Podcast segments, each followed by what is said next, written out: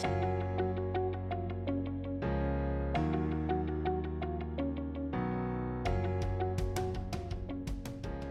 Hola, mi nombre es Fernando Rodríguez, miembro del equipo laboral de Miranda Llamado, y esto es Laboral 24-7, tu podcast sobre los temas y noticias laborales más relevantes del Perú y del extranjero. En este capítulo tendremos como tema central las medidas de seguridad y salud aplicables al teletrabajo, una noticia laboral nacional sobre un pronunciamiento del Indecopi que declara barrera burocrática ilegal una disposición relativa a los efectos de la huelga y finalmente, como noticia internacional, una sentencia de la Corte Interamericana de Derechos Humanos sobre el deber de las empresas de no discriminar por motivo de la orientación sexual.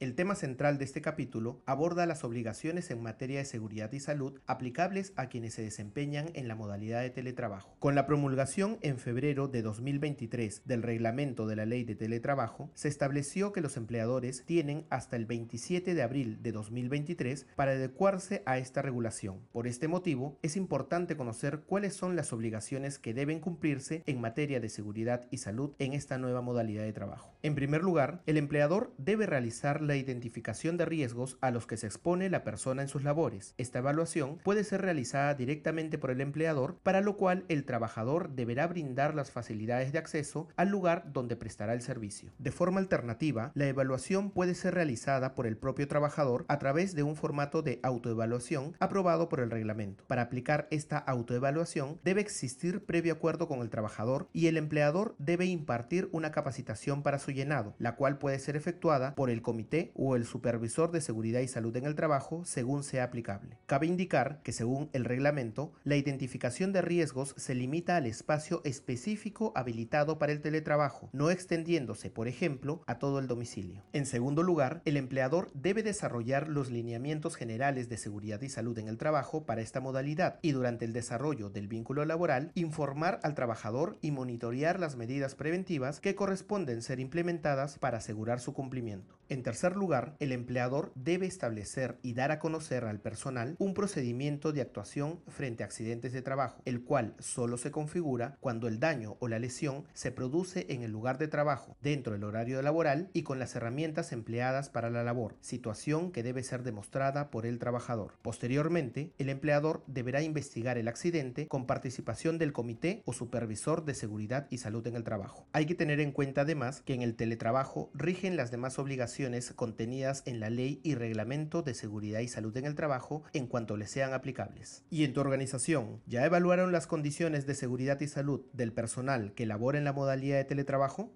La noticia laboral del Perú es sobre una resolución del Indecopi que declara barrera burocrática ilegal lo establecido en el artículo 70 del reglamento de la Ley de Relaciones Colectivas de Trabajo, en el cual se dispone la paralización de los procesos productivos en caso de huelga. En la denuncia se estableció que, con la modificatoria, el Ministerio de Trabajo había impuesto una barrera burocrática ilegal y carente de razonabilidad al disponer, entre otros aspectos, la prohibición para los empleadores de mantener activos los procesos o actividades afectados por la huelga. Frente a ello, la Comisión de Eliminación de Barreras Burocráticas señaló que ninguna norma faculta al Ministerio de Trabajo a ordenar la paralización de los procesos productivos de los agentes económicos en caso de huelga. En ese sentido, establecer dicha prohibición, que afecta además a la libertad de empresa, constituiría una barrera burocrática ilegal. Así, la Comisión dispuso la inaplicación de dicha norma, incluso de manera general para todas las empresas, luego de que sea publicada en el Diario Oficial El Peruano, lo cual ocurrirá cuando la resolución quede consentida o sea confirmada por la segunda instancia. Este procedimiento, sin duda, tendrá un impacto en las relaciones colectivas, así como en las resoluciones que emita la Autoridad Administrativa de Trabajo. Estaremos atentos al desarrollo de este criterio.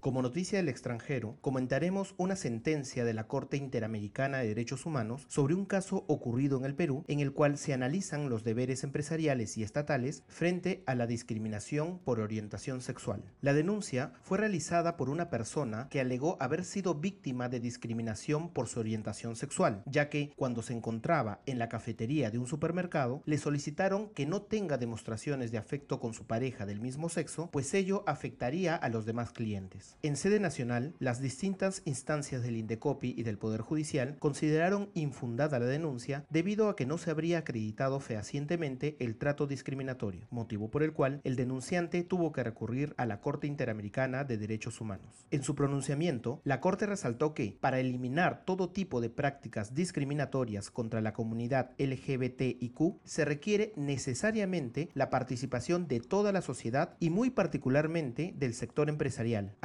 Señaló que las empresas deben respetar los derechos de las personas de este colectivo en el contexto laboral y en sus relaciones comerciales. Por otro lado, la Corte indicó que los estados deben reglamentar y fiscalizar que las empresas adopten acciones dirigidas a eliminar todo tipo de prácticas y actitudes discriminatorias contra la comunidad LGBTIQ, para lo cual las empresas deben formular políticas sobre el respeto de los derechos humanos y ejercer la debida diligencia para detectar, prevenir y mitigar toda repercusión negativa que tengan sus operaciones, servicios y relaciones comerciales sobre dicha comunidad, entre otras medidas. Como parte de las reparaciones, se ordenó al Estado peruano que publique la sentencia en el diario oficial y en las páginas web de diversas entidades del Estado, así como una cartilla informativa con lenguaje accesible en redes sociales. Asimismo, ordenó que realice una campaña informativa anual de sensibilización a nivel nacional para promover una cultura de respeto y no discriminación de las personas LGBTIQ. Con ello, la Corte Interamericana de Derechos Humanos ha desarrollado estándares para las empresas sobre el respeto de los derechos humanos, enfocando su análisis en el derecho a la igualdad y no discriminación por orientación sexual. Estaremos atentos a las medidas estatales que se implementen como consecuencia de esta resolución.